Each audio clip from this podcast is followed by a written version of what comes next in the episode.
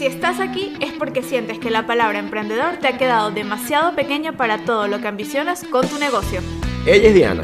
Él es Luismi. Y nosotros somos asesores gastronómicos. Nuestro trabajo es ayudarte a tener un negocio sólido, rentable y con una cocina estratégicamente deliciosa. Para que des el paso de emprendedor a empresario gastronómico. Empezamos. La última y nos vamos.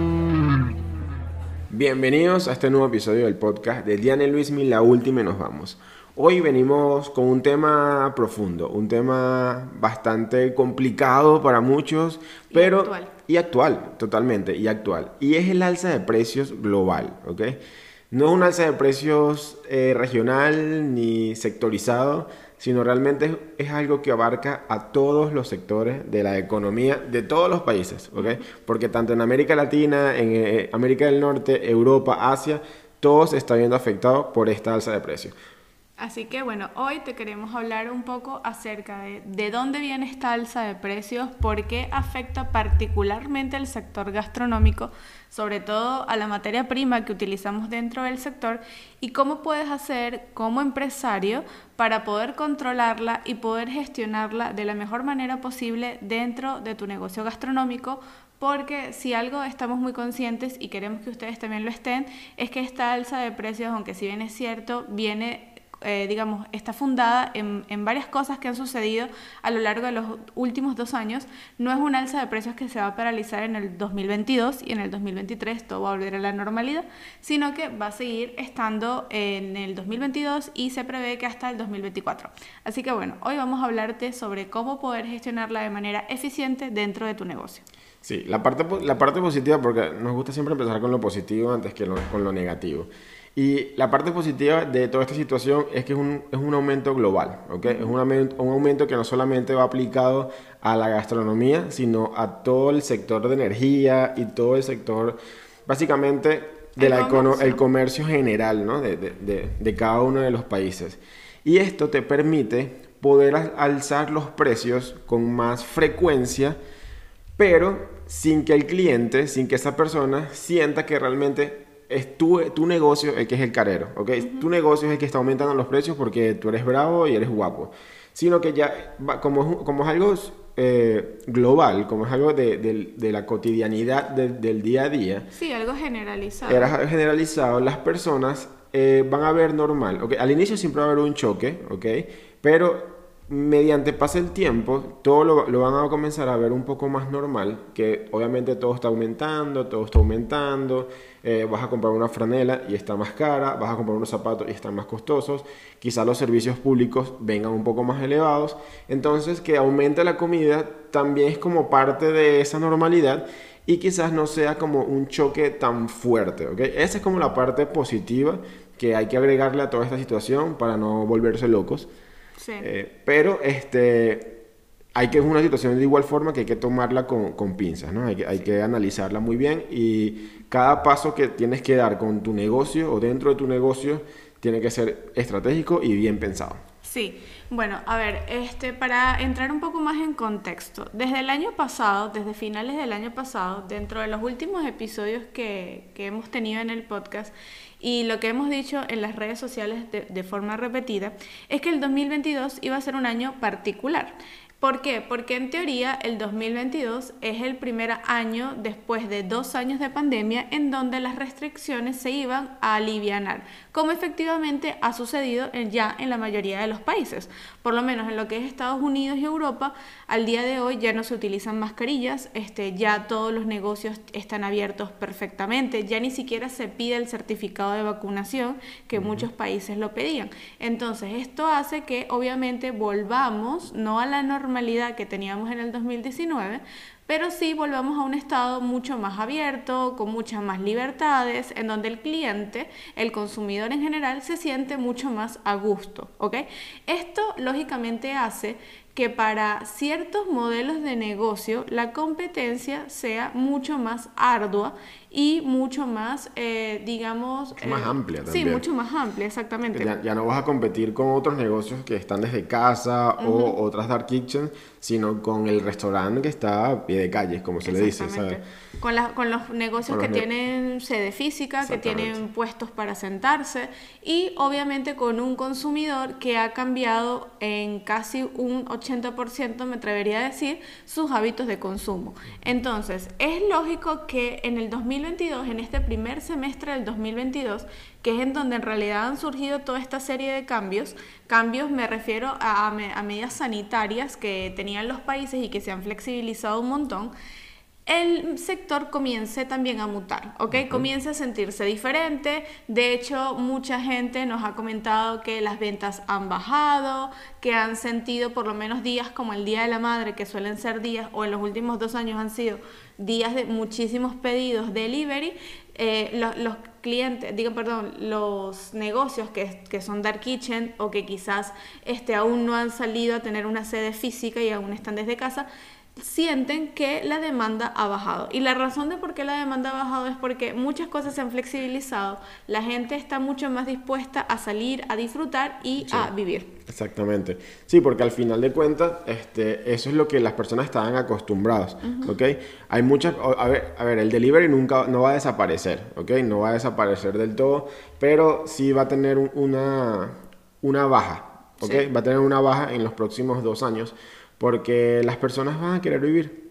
O sea, literalmente van a querer salir, van a querer volver, volver, a vivir esas experiencias que sentían en restaurantes físicos, en negocios físicos en particulares, en particular, y eso va a ser una competencia, va a hacer que la competencia sea mucho más difícil de, de, derrumbar, ¿ok?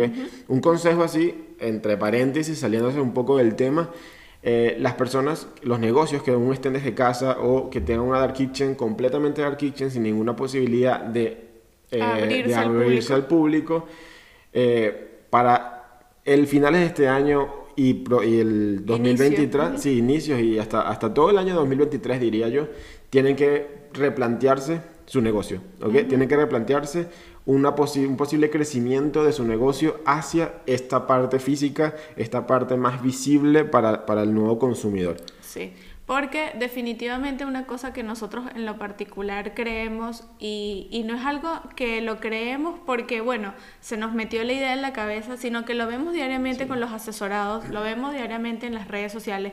Nosotros este, estamos en constante análisis de un montón de negocios y nos estamos dando cuenta que aquellas personas que solamente están desde casa o que solamente tienen una dark kitchen que no está abierta al público, sus ventas han bajado.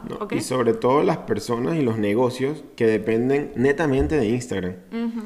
Porque hay negocios que todavía se permanecen en tipo Dark Kitchen, pero tienen sus propias páginas web, tienen una... una tienen un, una plataforma más amplia. Sí, no, y un, un camino de la venta, ¿ok?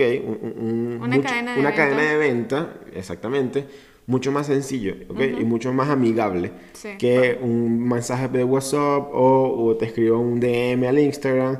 Ya las personas no tienen tanto tiempo de hacer esto. Sí. sí, porque la gente está definitivamente volviendo a su rutina, a su normalidad.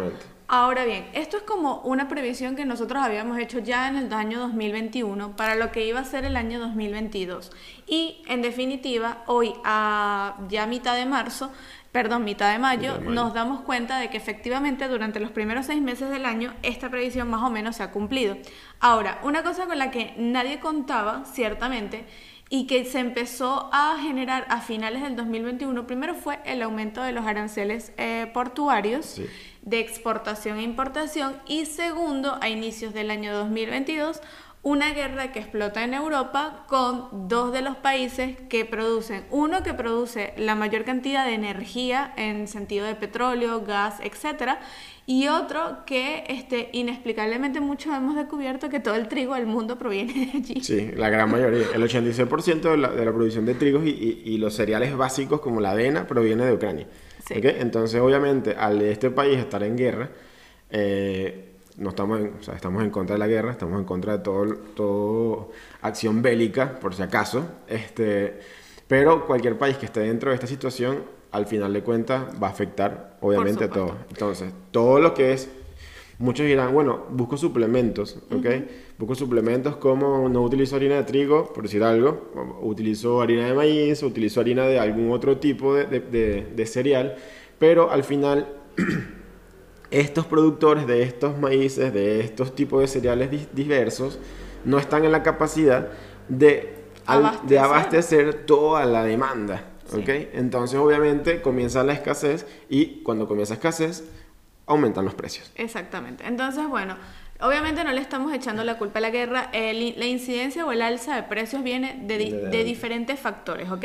Un primerísimo factor es que venimos de dos años de pandemia en donde los gobiernos durante este periodo de emergencia trataron de dar muchísimos incentivos a las empresas y trataron de dar también muchísimos incentivos a la ciudadanía. En el sentido de que, por ejemplo, pongo caso Europa, para, que es el caso que, que, conocemos, pero que estoy segura que quizás en América Latina también habrá casos como este, en donde los gobiernos trataron de hacer acuerdos con las empresas, en donde no hubiesen alzas de en donde los costos se, se siguieran manteniendo, en donde los gobiernos dieron una grandísima serie de ayudas este, por ejemplo Estados Unidos, por ejemplo Chile, Aquí en Europa también sucedió lo mismo y lógicamente al ya irse, digamos, al haber ya la, tercera vacunación, al irse flexibilizando las medidas sanitarias, los gobiernos también comenzaron a flexibilizar estas medidas de prevención y de emergencia que tenían tanto para con el sector privado como para las ayudas que eh, eran propiamente ayudas gubernamentales. Entonces, ¿esto qué ocasionó? Que las empresas, ¿ok? Hicieran ya ajustes reales de sus costos de materia prima y por supuesto al ellos hacer ajustes en su estructura de costos, lógicamente genera que hay un alza inevitable en los precios y por ende en los precios al consumidor. Por eso vemos que los automercados este, están, han subido sus precios y cosa que vimos esta semana acá en Italia y que nunca habíamos visto, como buenos venezolanos que somos, que nunca lo habíamos visto, este, estaban cambiando precios, o sea, hemos visto que cambian precios al momento. Al momento. Sí, eh, fuimos a dos automercados esta semana hicimos mercados para, para, nuestra casa y todo esto. Y en ambos automercados estaban personas cambiando las tiqueras. Estaban cambiando las tiqueras al momento de que las personas están comprando. Por lo general, esto siempre lo hacen al cierre, ¿ok? Nunca lo hacen visible al público. Pero obviamente con toda esta situación, porque al final se juntó la chicha con la limonada, ¿ok? Nadie se imaginó, estas, las empresas nunca se imaginaron que iba a haber una guerra, ¿ok? En Europa. Nunca se imaginaron que la subida de los aranceles de importación y exportación porque eso fue un choque, eso fue un choque.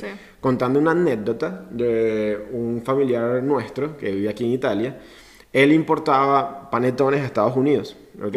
Él mandó a pedir 500 mandó a, producir 500 panetones con una pastelería artesanal eh, al sur de Italia para enviarlos a Estados Unidos y venderlos allá.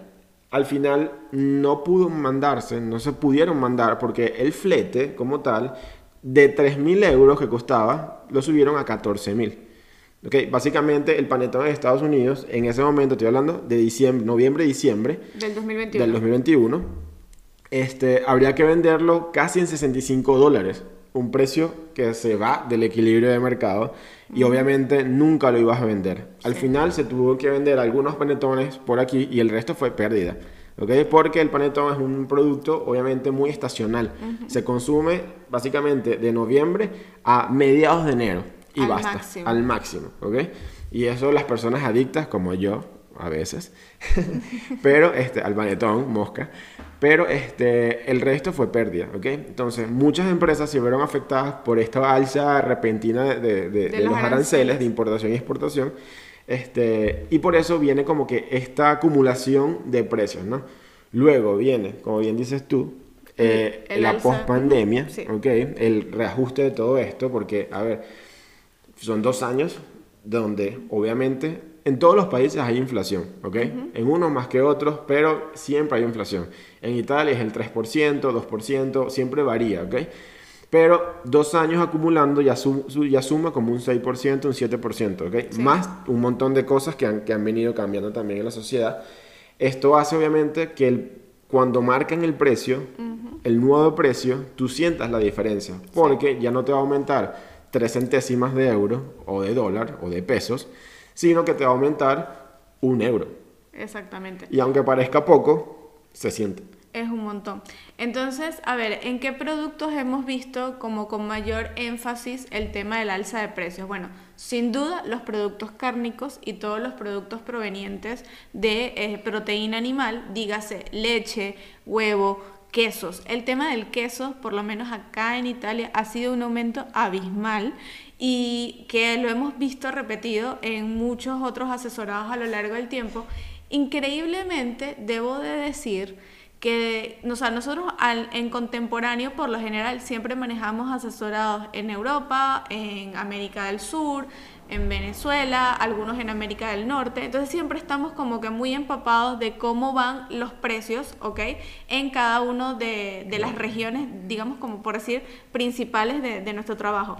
Y nos parece increíble que a pesar de todo, quienes han, aunque aunque las, las, personas que nos escuchen en Venezuela van a pensar que nos volvimos locos, pero la verdad hemos visto que quienes han sobrellevado la ola, quienes la han surfeado mejor, en definitiva hemos sido hashtag Venezuela, porque... Yo creo que porque ya estamos acostumbrados. Primero porque ya estamos acostumbrados, pero segundo porque en Venezuela nunca se dejaron de aumentar los precios, ¿ok? Esto es una cosa que los benefició.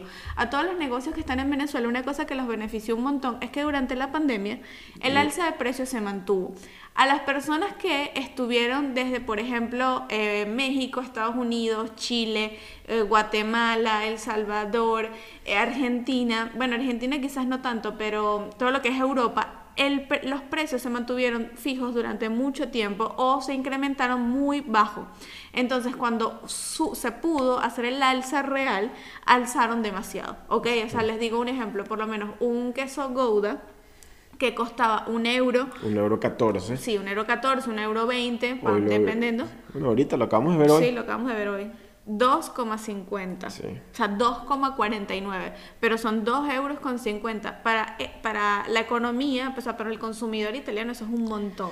Sí, y lo, lo, lo que sucede en... Este, a ver, en América Latina es una sociedad un poco más consumista, ¿ok? Ellos creo que es una sociedad que se adapta mucho más a, a, las alzas de los precios, ¿no? Pero aquí en Europa tiene una particularidad de que si te aumenta mucho, sencillamente no te lo compro. Exacto. ¿Okay? Y esto es un gravísimo riesgo para todas las empresas porque sencillamente trabajamos con productos de caducidad. ¿okay? Sí. Estén empacados al vacío, no estén empacados al vacío, o estén eh, pasteurizados o no pasteurizados, al final tienen un tiempo de vida útil. ¿okay? Y ese tiempo de vida se acaba. Y lo vimos que hicimos un Reels la, la, la semana pasada o esta misma semana. Una historia. Este, una historia, eso. Uh -huh. Es lo mismo. una historia donde decíamos, donde habían cambiado, uno de los automercados había cambiado la, la presentación de, de como, como, venía su carne molida, pues. Por lo general vienen de presentaciones de 400 gramos, ahora las vendían en presentaciones de un mi, kilo. de un kilo 300, un kilo y medio, y decía un tema particular que era un mix del producto. Un mix del producto es como carne de de lomito, carne de solomo, carne, todo como que lo que haya sobrado, ok, que necesitaban moverlo, que necesitaban sacarlo, lo molieron juntos y lo colocaron en una bandeja de un kilo y medio. Sí. ¿Qué? Que obviamente, ¿por qué en carne molida y por qué no venderlo por separado? A ver, si esto lo trasladamos a una estructura de costos, básicamente ellos lo que hicieron fue tratar de minimizar su factor desecho. Uh -huh. Ellos ya contemplaban un factor desecho, pero el momento en que estas carnes no se, ven, no se compran en un tiempo determinado, que es como su tiempo legal de caducidad, este, lógicamente el negocio no va a ir hacia quiero ganar más, no, sí. sino que va a ir a minimizo mi factor de desecho. Ellos trataron de minimizar su factor de desecho en un producto que tuviera salida rápida porque la carne molida generalmente es mucho más consumida, o sea, es mucho más económica y es mucho más fácil de consumir que cualquier otro tipo de carne, ¿ok? Sí, además que aquí, por lo menos aquí en Italia en particular, o sea, con el tema del ragú, que lo dijimos en la historia, uh -huh. este, aquí es la comida diaria es muy tradicional, sí. ¿ok? Siempre es como lo mismo. Entonces, si por lo menos una familia te acostumbra a lunes y miércoles comer eh, pasta al ragú, van a comer pasta al ragú, ¿ok? Y se hace en cantidades como casi industriales, aunque sea para una casa de familia. Sí, entonces lógicamente este es el razonamiento que van teniendo los automercados y muchos negocios. Ahora bien, ¿por qué te estamos echando como que todo este cuento que dirás, bueno, ok, pero toda esta historia como que no tiene mucho sentido para mi negocio? No, en realidad sí tiene muchísimo sentido para tu negocio y es importante que la conozcas, porque si no conoces el origen, ok, uh -huh. de todo el problema, ¿cómo vas a hacer para solucionarlo? ¿O cómo vas a hacer para entender a tu consumidor? ¿Qué sucede? Obviamente con una alza de precios, el consumidor, ¿qué es lo primero que hace? Se resguarda. Y esto lo hemos visto un montón, por lo menos en el caso Netflix. Es increíble cómo Netflix al día de hoy está al punto de la quiebra. ¿Por qué? No solamente porque se salió del mercado ruso, ¿ok? Que esto hizo que su, su grueso, un grueso importante también disminuyera, sino porque Netflix cuando aumentó sus precios de, de venta, muchos suscriptores decidieron irse porque no son, no es un elemento imprescindible en su cesta básica, en su día a día. Entonces, las personas que tienen negocios gastronómicos, si no se han dado cuenta o si no lo saben o si no lo quieren ver, nosotros te vamos a decir la triste realidad que tu producto no es un elemento prescindible en la lista de primeras necesidades de un ser humano. Sí, porque al final es comida, sí, ok, buenísimo, pero no es, no entra dentro de la canasta básica, por decir algo. Exacto. O sea, es, algo más, sí, es algo como más eh, es un lujo. Es un lujo. En realidad es un lujo. Comer en tu negocio para sí. para cualquier persona, así vendas cosas extremadamente económicas, es un lujo. ¿Por qué? Porque al día de hoy las personas pueden descargarse un video en YouTube y hacer una torta, pueden hacer una hamburguesa en su casa, una pizza, etc. Entonces, ¿qué pasa? ¿Por qué hay que aclarar esta triste y dura realidad antes de seguir con toda la información que te vamos a dar? Porque muchas personas o muchos dueños de negocio creen que como están en el sector de la gastronomía y nos han inculcado de que lo que es la salud, la muerte y la comida son negocios básicos que siempre te van a generar dinero porque siempre va a haber alguien que, que va a comprar qué comer. La verdad es que esto es un falso mito, ¿ok? Es decir, si bien es cierto, las personas siempre van a buscar qué comer, lo van a buscar en un supermercado, lo van a buscar en un mercado local o artesanal, pero los negocios gastronómicos en sí mismos, los restaurantes, las dark kitchens, los deliveries, son bienes prescindibles en la vida de la persona. Es decir, una persona que te venía comprando una pizza semanalmente, muy bien pudiera decir, mira, ¿sabes qué?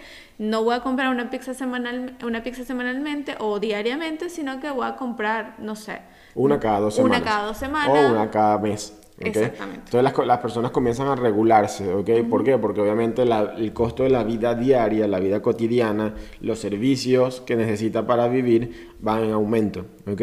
¿Por qué? Eso ya viene parte de lo que es toda la guerra y todo esto, ¿ok? Exactamente. Bueno, este el, tema del aumento del petróleo, del gas, etc. Sí, la, la, gasolina y todo esto. Y sobre todo porque muchos dicen, ah, bueno, sí, es el trigo y el aceite, ok, pero porque aumenta todos los demás productos. Porque el gran productor, el, como se dice, el productor del mundo de fertilizantes es Rusia. Entonces, si Rusia está, y aunque todavía Rusia nunca ha, nunca ha paralizado este, eh, la exportación y la importación de, de, este, de este preciado bien, ¿ok? Para las economías y para la, la, producción, se ha visto un poco complicado por todo esto de las sanciones, el pago en rublos y todas estas condiciones políticas que, bueno, que ya eso es otro tema, eso sería como tres podcasts más. Entonces, este, ¿qué ha hecho un poco como que todo esto? Ha hecho que para muchos agricultores, ¿ok? Eh, recibir los fertilizantes sea más difícil y más costoso. Tardan más tiempo en llegar. De hecho, si se dan cuenta, si ustedes pasean por las tiendas, sobre todo las, las que son multinacionales, las cosas están tardando en aparecer, ¿ok? Esto ya se veía desde el año 2021 pero si ustedes van por lo menos, hace poco fuimos a Ikea, por poner un ejemplo muy banal. Y en Ikea, por lo general, en estas épocas del año ya tú veías todo forrado del verano. Tardó en llegar el verano a IKEA. ¿Por qué tarda? Porque las importaciones, porque la, digamos, el transporte, la producción, todo se está retrasando. Entonces, ya no solo, o sea, por lo menos ya antes, si salía un container con mil kilos, ¿no? Por poner un ejemplo, ahorita esperan a que ese container tenga 2.500 kilos.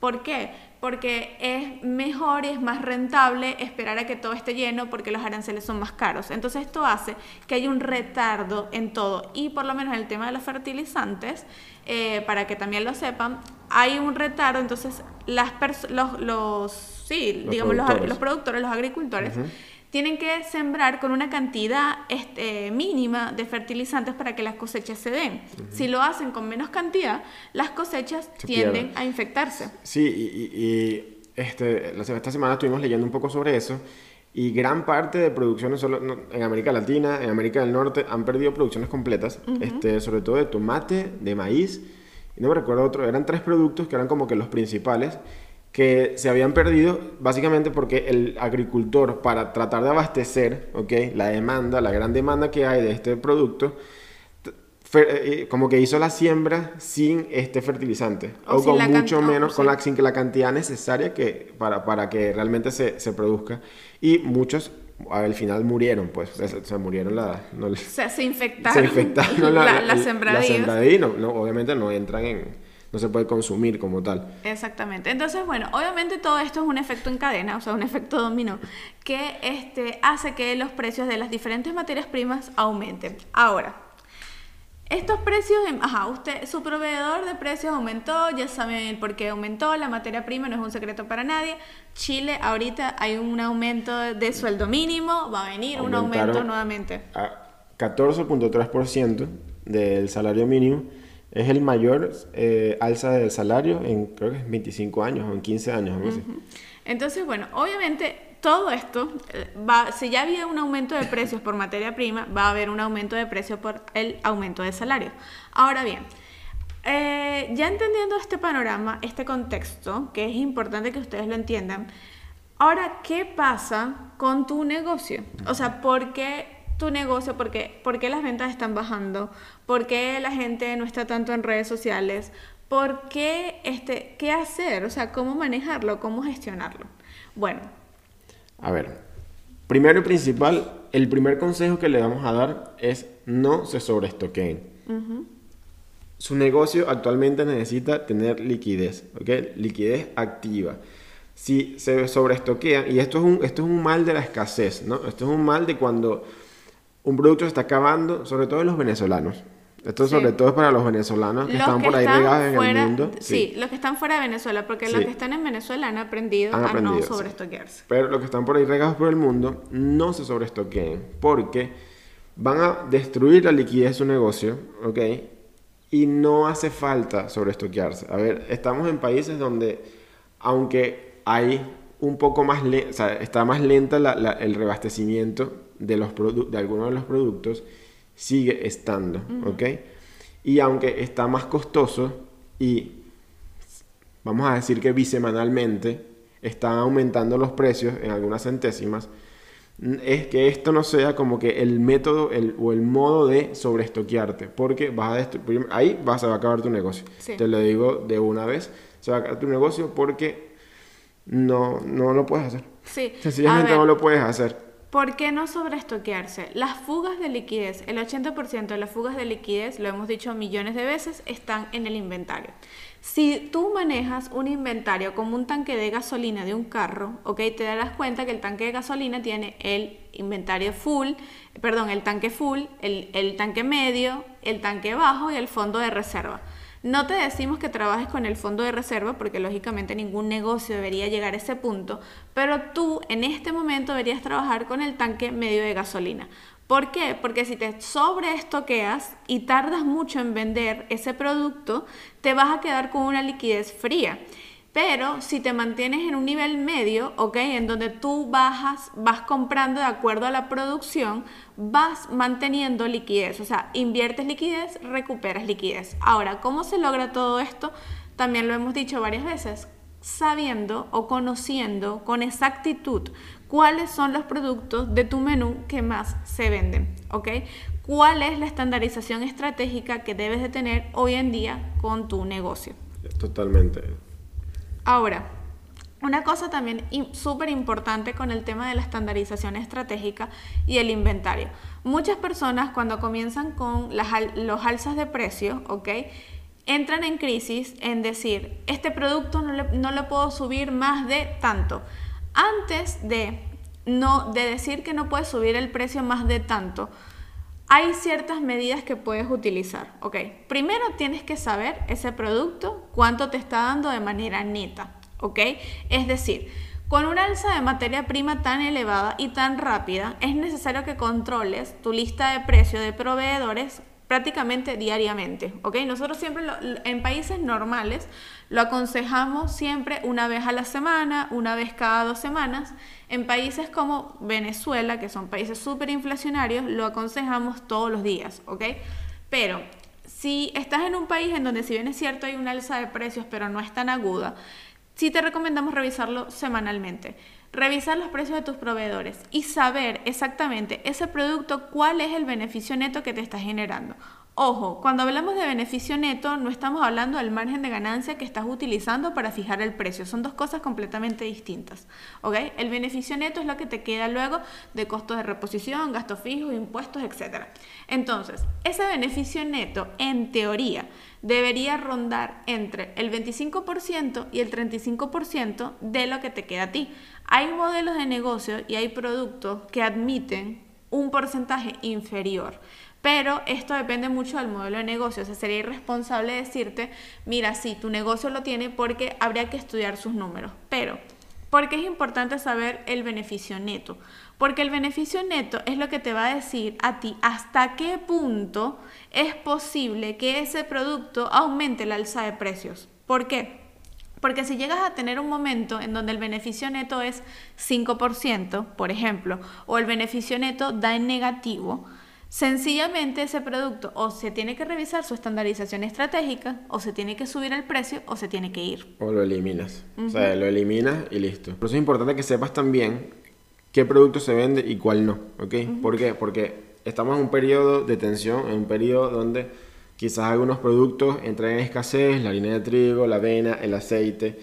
Si tú tienes un producto que lo vendes una o dos veces al mes o una vez a la semana, por decir algo, y es un producto que te consume harina, aceite y todos los productos que están en escasez y están realmente en, el alza máxima de precios, que son los productos que más están subiendo y más rápidamente, a ver, es preferible que tomes, elimines ese producto que realmente, aunque te, a menos que te dé una rentabilidad de una, una, rentabilidad final, ¿no? Del beneficio final neta de 150 mil por ciento o 155 mil por ciento, ok, lo puedes mantener esa venta a la semana. Pero si no es así, ok, que seguramente no es así, es preferible sacar eso, ok, y esa materia prima que inviertes para ese producto, aplicarla a los, a los productos que realmente vendes en cantidad y, a que, y ese producto que el cliente realmente quiere.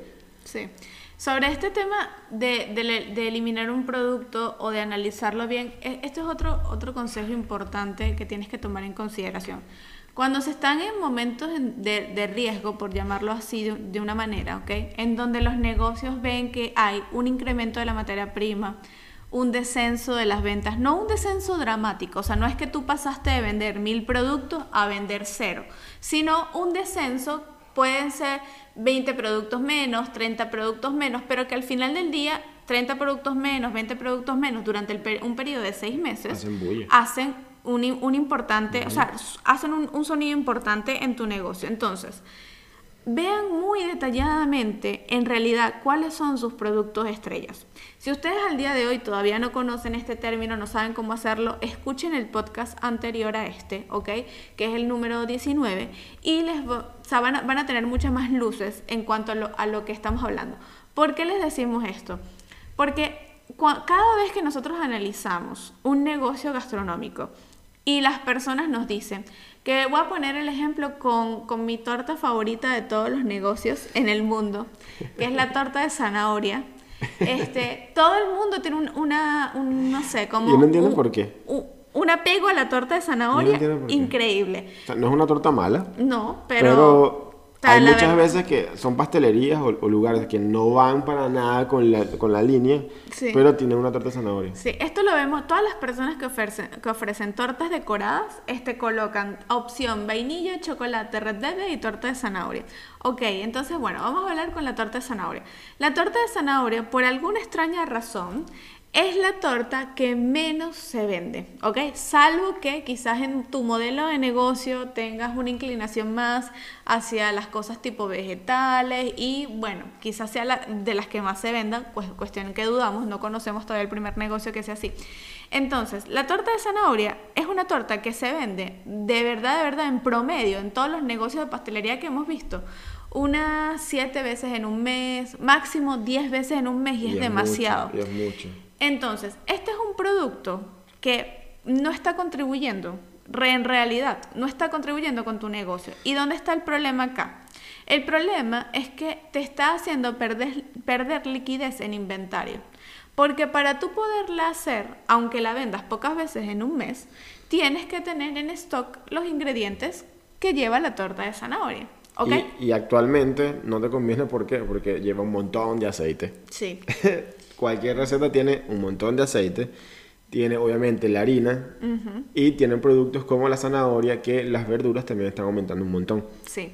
Entonces, por lo menos, esto es un producto que si en tu negocio, durante un periodo de 90 a 120 días, tú una torta de zanahoria la vendes cuatro veces en un mes, en comparación con una torta de chocolate que vendes 30 veces, 50 veces en un mes, señores, por favor, sean lógicos con sus negocios y actúen como empresarios. Es decir, eliminen realmente los productos que les están sirviendo como tranca, porque ese producto que tú puedes decir, bueno, pero que tanto, eh, la harina la lleva la torta de chocolate como la lleva la torta de zanahoria, el aceite también lo utilizo para otra cosa, buenísimo, pero estás sobreestoqueándote gracias a un producto que no te está teniendo salida.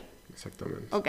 Entonces, son estos pequeños factores que ustedes tienen que analizar como empresarios y plantearse delante de sus números y tomar decisiones oportunas. ¿Por qué?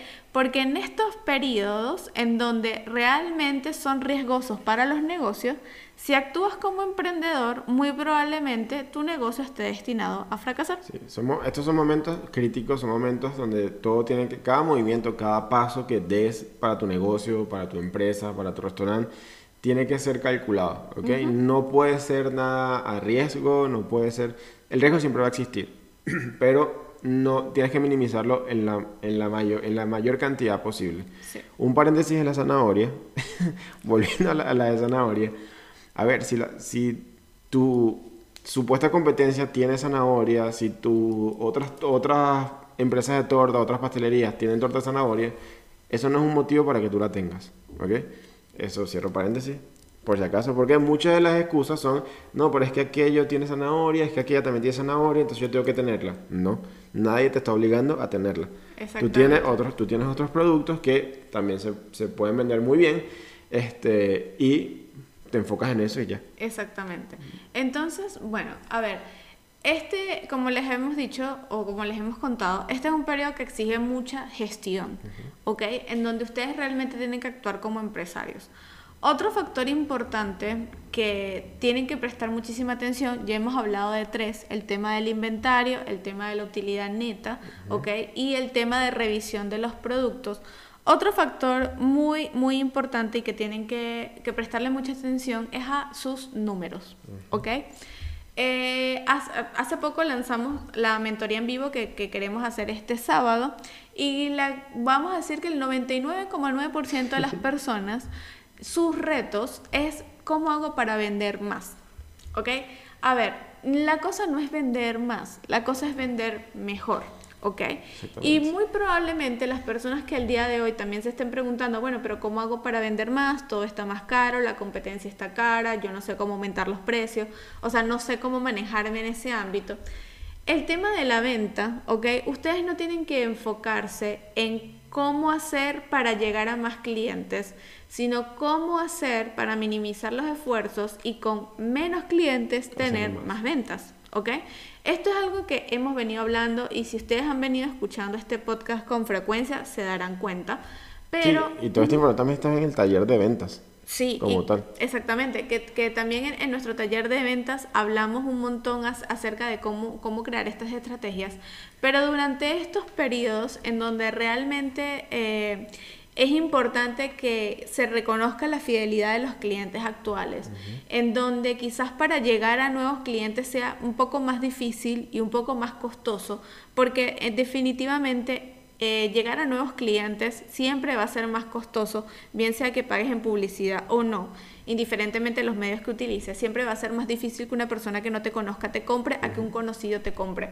Este es un momento en donde ustedes tienen que desarrollar mucho más el tema de la venta en un sentido de, primero, reconocer lo que tienen de forma interna, es decir, los clientes que ya tienen ganados y cómo poder aumentar con ellos su ticket de compra y luego irse de forma externa, ¿ok?